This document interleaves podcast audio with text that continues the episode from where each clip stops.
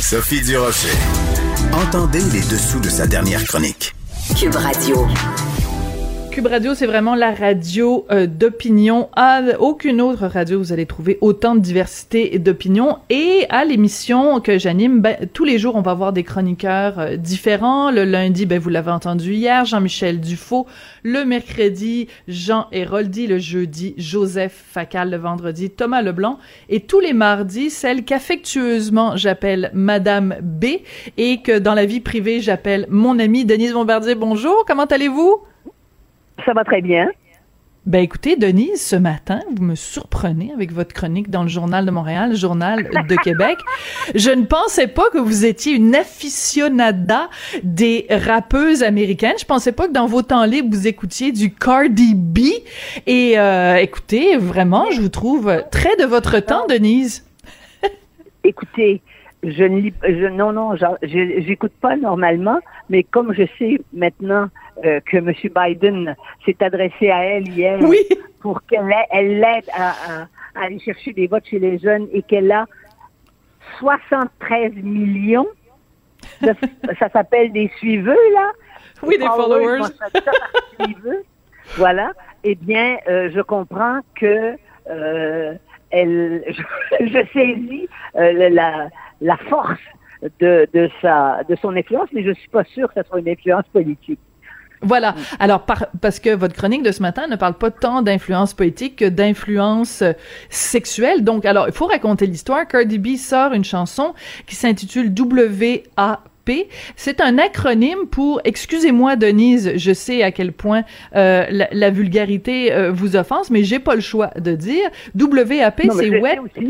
Oui, oui, ben non, je le sais, je le sais que vous le savez, mais nos auditeurs peut-être le savent pas. Alors WAP, c'est l'acronyme de Wet Ass Pussy. Alors on pourrait traduire ça par un petit minou mouillé euh, en, en, langage en français, et les paroles sont absolument hallucinantes. Alors ça donne, euh, par exemple, apportez-moi un seau et une mop pour euh, éponger ce minou tout mouillé, je veux que tu stationnes ton gros camion dans mon petit garage. Fais-le crémer, fais-moi crier. C'est vraiment de la grande littérature, cette chanson-là. Et vous, ça vous a inspiré euh, cette réflexion sur le féminisme vulgaire. Le féminisme pornographe, pornographique. C'est le problème euh, pour moi. C'est que j'ai vu immédiatement que cette chanteuse-là, dont, dont, la chanson a fait le tour, euh, le, euh, le, tour de la, de, du web, n'est-ce pas? Et j'ai vu qu'elle, euh, qu'elle, elle, elle, elle s'affirme féministe, militante, et que les militantes féministes radicales, je dirais, d'un certain Québec médiatique et académiques disent que c'est formidable parce que c'est une femme libre. Et là, voyez-vous, là, je trouve que c'est un dérapage et un délire intellectuel euh, qui ne tient pas la route. Pourquoi, Denise? Pourquoi? D'abord, elle est, elle est, elle, elle, elle, son personnage, son fond de commerce, c'est la sexualisation de son propre corps, n'est-ce pas? Et au fond, quand on fait, quand on analyse ce que ça veut dire, on sait que les, féministes trouvent que les femmes, le corps des femmes est instrumentalisé, mais c'est pas parce qu'une femme l'instrumentalise elle-même que mhm. ça prend, ça, tout à coup, ça devient une vertu et non pas quelque chose à dénoncer et non pas des gens à dénoncer anonymement pour dire qu'ils sont, ils, posent des regards qui sont des regards euh, déplacés sur le corps des femmes et tout. Elle joue de son corps, et euh, à ce moment-là, je trouve que ce n'est pas, elle ne s'inscrit pas, contrairement à ce qu'elle croit, et que des, et qu'un certain nombre de féministes d'aujourd'hui qui n'ont aucune idée de ce, de ce qu'a été véritablement le mouvement des femmes pour en arriver au droit de vote, pour en arriver à l'avortement. Elles étaient toutes pas nées de toute façon, et, et, dans cette génération, quand elles ne sont pas nées, euh, tout ce qu'elle, qui, qui, a existé avant qu'elles soient nées, elles croient que ça n'a pas existé, vous voyez. Mm-hmm. Alors donc, je suis renversée et, euh, euh, et sincèrement choquée qu'elle euh, devienne une icône, une, icône féministe. Ça n'est pas une féministe.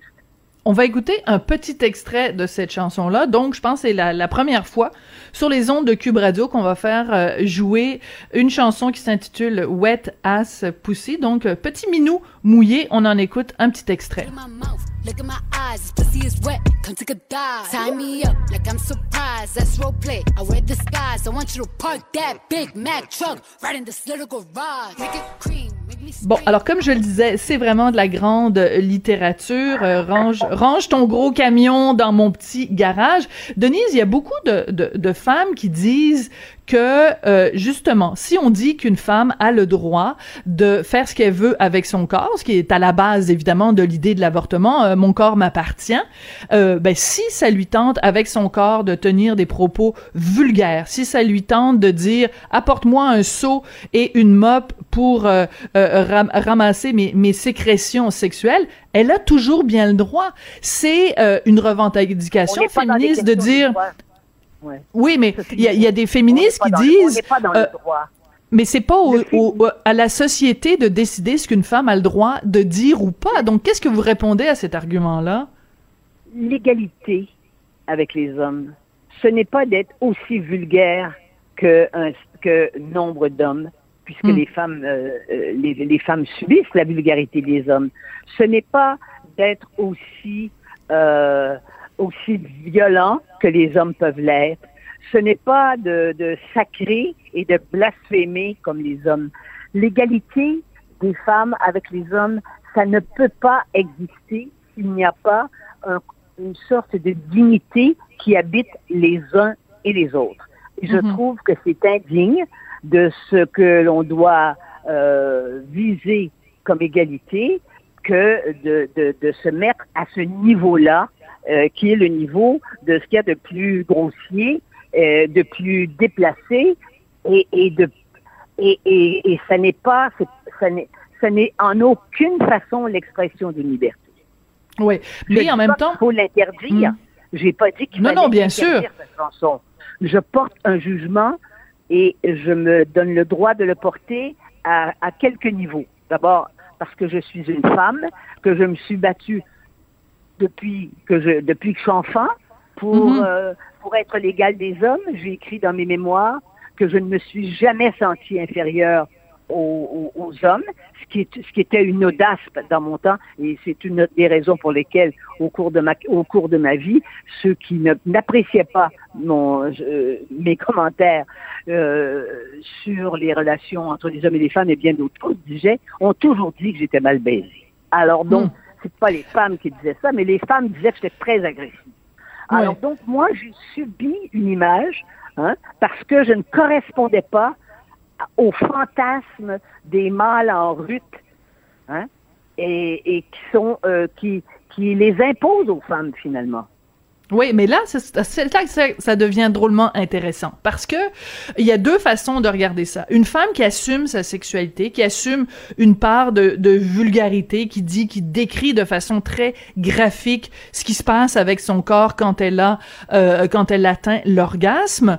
Ça, ça peut être très excitant pour des hommes de voir ça. Donc, euh, ça, ça, peut, être, ça peut être très, ça peut être très excitant dans l'intimité, peut-être mais le discours public d'une femme, elle doit savoir qu'il y a un jugement qui se porte et euh, dans, autour d'elle et qu'elle ne s'étonne pas qu'on la méjuge. Et, et, et moi, je ne suis pas étonnée de ça. D'être quelqu'un qui est grossier, que ce soit un homme ou une femme. Hein? Hmm. Quelqu'un qui est grossier, ça dérange les gens parce que la grossièreté, ce n'est pas un sentiment, ce n'est pas un sentiment noble. La grossièreté, euh, c'est ce qu'on appelle les, sentiments tristes. Voyez-vous, mhm. euh, les, les, des gens qui sont qui sont violents, qui sont agressifs, euh, qui insultent les insultes, ceux qui insultent les gens, qui les déshonorent, ça ne sont pas des sentiments auxquels on doit tendre. Et c'est oui, mais en même temps, ce terrain-là que je me mets. Oui, mais en même temps, Denise, et c'est pour ça que j'adore discuter avec vous, parce qu'on n'est pas obligé d'être d'accord, puis on le fait toujours dans le respect. Non. qui sommes-nous pour décider? Ce qui est vulgaire pour, euh, pour nous peut être tout à fait normal pour, pour quelqu'un d'autre. Je, je pense à un exemple. je, vais vous donner, oui, je vais vous donner un, petit exemple. C'est un tableau hyper, hyper connu, L'origine du monde de Courbet. Il a, il a peint euh, de façon tout à fait frontale et très détaillée euh, les jambes écartées d'une femme avec son sexe velu, son sexe Bon, mais quand il a peint ça en 1800 quelques, je me souviens plus exactement de la date, mais quand il a peint ça, c'est un tableau qu'on cachait, c'est un tableau qui, et même aujourd'hui, il est exposé à Paris au musée d'Orsay, mais c'est dans une salle à part. Et, je veux dire, à l'époque, de, de, de Courbet, ben, c'était considéré comme d'une extrême vulgarité. Aujourd'hui, on prend n'importe quel, en un clic, on voit des affaires huit fois pires que ça. Donc, la, la vulgarité, c'est une question de génération, c'est une question d'époque, c'est une question de culture. Ce qui, pour vous, est vulgaire, est pas du tout vulgaire pour le voisin. Eh bien, je ne vois pas les, je, je, je ne vois pas ça comme vous du tout. Parce que il y a des codes. Nous, nous ne sommes pas que des individus vivant euh, dans des rapports de familiarité. Nous sommes des êtres sociaux. Peut-être parce que j'ai une formation en sociologie. Euh, au départ, nous sommes des êtres sociaux. Il y a des codes sociaux. Et c'est vrai que les codes sociaux peuvent se transformer. De toute façon, le tableau de Courbet, il n'est plus dans une salle à part. Et quand ils l'ont installé à Paris, c'était incroyable parce que j'y suis allée pour voir le phénomène en action, je dirais. Et euh, j'ai parlé, je me souviens très bien, c'est au Grand Palais, j'ai parlé au, à des gardiens qui, étaient devant la salle parce qu'il fallait faire le cul, ça prenait une heure et demie pour, pour voir ce tableau. Et il m'a dit, euh, Madame, nous voyons au musée des gens qui n'ont jamais mis les pieds au musée. Ils venaient seulement pour voir ça. Ils voulaient voir, ils voulaient voir le petit minou. Ils sont pas retournés après, oui. Et en fait, c'est un tableau. C'est pas, ça a choqué à cette époque-là. On le comprend. Selon les époques, c'est vrai que les choses, les choses, euh, les choses sont, sont, se modifient. Mais je ne crois pas que les, les, les femmes extrêmement vulgaires, elles peuvent vivre entre elles dans un monde de gens comme elles. Mais je ne crois pas que c'est une image forte de la femme. Vous savez, c'est comme quand quelqu'un vous, insulte avec des, avec des, avec des mots extrêmement grossiers. La force que vous pouvez avoir et le rapport de pouvoir que vous pouvez avoir avec cette personne-là, c'est en, refusant d'aller sur son terrain voilà. de lui répondre Comme dit... avec les mots avec lesquels il vous attaque. Voilà, comme disait Michelle Obama, comme disait Michelle Obama en anglais, euh, elle disait when they go low, we go high. Quand quelqu'un s'abaisse, ben nous on s'élève. Voilà. Euh, écoutez, je veux juste et on a encore, oui. Oui, on, a encore ce pouvoir-là. Oui. On a encore des victoires à remporter. Hein? Et on ne peut pas euh, dénoncer les gestes vulgaires parce que c'est pas, je parle pas des viols là. Hein, on s'entend bien on ne peut pas euh, dénoncer des gestes vulgaires de la part d'un homme en disant ça se fait pas. Quand, quand la femme, euh, elle, pose ces gestes-là en disant, parce que ce que vous avez pas dit dans la chanson, c'est qu'elle parle à son nigga, hein? Elle a dit le nigga, elle nigga. Parce que, parce que, comme j'ai dit dans ma chronique, euh, mais, le blanc ou la blanche qui dit ça est immédiatement, immédiatement euh, censuré. Mais elle, mm-hmm. elle, elle, elle s'emploie à ça elle veut provoquer, c'est son fonds de commerce, mais euh, est-ce que vous l'imaginez, là, les jeunes, est-ce que vous l'imaginez dans 15 ans chanter des chansons comme ça? Voyons, c'est impensable. Euh, si elle les chante, il n'y aurait plus personne pour les, plus personne pour l'écouter, vous comprenez? Ce sont des effets de mode, ça. Mais ça correspond à quelque chose. Ça mhm. correspond à une forme, ce que j'appelle, ce que j'appelle et que d'autres appellent aussi, une forme de décadence sociale, parce qu'on a perdu les repères. Et ce n'est pas en se comportant comme elle qu'on fait avancer la cause des femmes. Mais ça, c'est intéressant, Denise, parce que justement, vous le mentionniez dans votre euh, chronique euh, ce matin, quand on dit des mots comme décadence, quand on parle de, de, de choses comme de l'éthique, de la morale, euh, l'étiquette, toutes ces choses-là, on se fait traiter de vieux croutons. Là, moi, j'ai pas le même âge que vous, mais j'ai quel, seulement quelques années de moins que vous. Et bon, à, du haut de mes 54 ans, souvent, je me fais moi aussi traiter de vieille croutonne parce que je parle de choses comme la décence, l'éthique, des, des, des choses comme ça. On a l'impression, en effet, que de parler de certains sujets, euh, c'est comme euh, il faut, faut, faut, faut, niveler, par le bas. Quand on connaît les mots, je n'ai pas dit que c'était obscène, parce que le mot obscénité, ça appartient à la morale. Je ne fais pas la morale. J'ai pas utilisé le mot obscène, hein, qui est un qui est un jugement moral. J'ai parlé de vulgarité parce que la vulgarité, dans les rapports humains, ça ne mène nulle part. Comprenez-vous? Ça n'est pas progressiste d'être vulgaire. Ah, c'est bien, c'est le bon mot, ouais. De sacrer, de sacrer comme un chartier. Voyez-vous? C'est pas comme ça que les femmes deviennent les égales des hommes. Hmm. Denise, euh, vous avez euh, souligné le fait que dans sa chanson, elle dit bon ben je vais je vais le citer là. Ben, en fait non, j'ai pas le droit de le dire moi ce mot-là. Alors elle elle elle, prononce le mot qui commence par un N qu'on n'a pas le droit de prononcer si on n'est pas euh, soi-même soi-même de, de cette couleur de peau. ça m'amène à un autre sujet dont je voulais absolument vous parler, vous qui connaissez bien l'Angleterre puisque vous avez épouser un Anglais. Il euh, y a euh, une, une, histoire euh, complètement délirante qui se déroule en Angleterre. C'est dans les magasins, la chaîne de magasins Marks and Spencer. Ils ont été forcés de s'excuser parce que ils ont des, des marques de d'une sorte de soutien-gorge et le nom qui donne aux différentes couleurs de soutien-gorge pâle, c'est que des mots euh, reliés à euh, des desserts. Alors euh, bon, tarte à la crème, petits œufs battus, enfin des choses. Tiramisu, c'est ça. C'est ça, chou à la crème, alors que leur euh, leur euh, soutien-gorge qui est beaucoup plus foncé, là, qui est vraiment brun foncé, euh, s'appelle tabac. Et il y a une dame noire qui est euh, allée dans un magasin Marks and Spencer et qui a dit et qui a dit ben c'est offensant parce que le tabac c'est associé à du danger, c'est associé au cancer, c'est associé à la mort, alors que du côté des blancs, ben c'est associé que à des trucs positifs. Donc elle a porté plainte à Marks and Spencer. Marks and Spencer s'est excusé. Oui, oui. Et moi, je trouve que ça, c'est euh, un peu euh, de, euh, des accusations de racisme mal placées. Je pense pas que Marks Spencer est une compagnie qui considère que la couleur noire est une moins belle couleur que les autres. Oui, mais là, je vais vous dire une chose. Je crois que quand je vous parle de décadence, c'est de ça que je parle. Quand on est rendu à ce que des événements comme ça se retrouvent dans les journaux hein, et que mm. les gens et que Mark, Mark Spencer, qui soit dit en passant, je viens de lire tout à l'heure dans le Guardian que Mark Spencer va mettre dehors, je veux dire, ils sont en train de tomber en faillite. Euh, je, je, ça dit quelque chose de la tristesse de l'époque. Et ça mm. dit aussi une chose, ça, ça nous indique une chose très, très, très grave.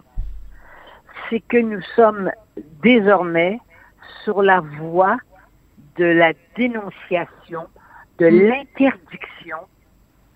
Et moi, j'aurais jamais cru hein, qu'en démocratie, que dans nos pays démocratiques, euh, sauf qu'on a eu des, expériences au, 20e siècle, n'est-ce pas? Hein, le fascisme, mm. puis le, nazisme, et puis le stalinisme. Le stalinisme, dans un pays où il n'y avait pas de démocratie. Mais les mm. autres, oui. Eh bien, j'aurais jamais pensé qu'on en arriverait à demander la censure. Et ce qui me répugne, et je connais les mots, vous le savez, c'est de voir des femmes qui choisissent idéologiquement le camp de la censure. Hmm. Oui, parce que c'est, ce n'est pas, on n'est pas libre quand on fait ça. On s'en va dans une société où on ne peut plus rien dire, on ne peut plus faire de blagues. On va faire des blagues, euh, ben, je sais pas, euh, on va probablement parler de pipi caca. C'est à peu près tout ce qui reste à, euh, et, donc un langage infantile, enfantin, quoi. Mais on ne peut plus avoir de l'esprit, on ne peut plus dire des choses telles qu'elles existent. On est, on est constamment censuré et les gens se censurent, les médias se censurent, les gouvernements se censurent. Les entreprises euh, aussi, dans le cas de Marks and Spencer. Des lois avec lesquelles ils sont en désaccord, ils prennent des positions politiques en désaccord avec leur conscience, mais ils savent que s'ils font pas ça, ils vont perdre le pouvoir. Eh bien, nous sommes sur la voie d'une fascisation de nos sociétés et on n'a qu'à voir ce qui se passe aux États-Unis pour, pour savoir que c'est à nos portes. Hmm. Oui, ah, vous avez tout à fait raison. C'est assez, euh, c'est assez inquiétant quand c'est rendu que nommer une couleur de de, de soutien-gorge, c'est devenu du racisme. Je pense qu'on est un petit peu, un petit peu dans, dans, le dérapage. Denise, merci beaucoup. Et ben ça va être un rendez-vous. Euh, on va s'appeler et se parler tous les mardis. Et euh, ben je pense qu'on devrait trouver un nom à notre à notre échange du mardi. Peut-être les, les féministes indignes ou euh, on va on va travailler là-dessus. J'en ai un. J'en ai, oui. J'en ai un, mais ce, mais ce sera une blague puisque ça, ça a déjà été ça a déjà été identifié. C'est mon émission à Radio Canada, Noir sur blanc. Je pensais que vous alliez dire deux femmes en or. deux femmes, deux femmes en or. Je vous embrasse, je vous embrasse, chère Denise. À très bientôt, puis on va se retrouver euh, mardi prochain. Merci. Merci, Denise. Surtout, bougez pas parce qu'après la pause, je vous raconte une histoire absolument hallucinante qui concerne la DPJ. La DPJ qui a trouvé rien de mieux que de placer un enfant auprès de son père alcoolique, batteur de femmes. Une histoire vraiment à faire pleurer dans les chaumières.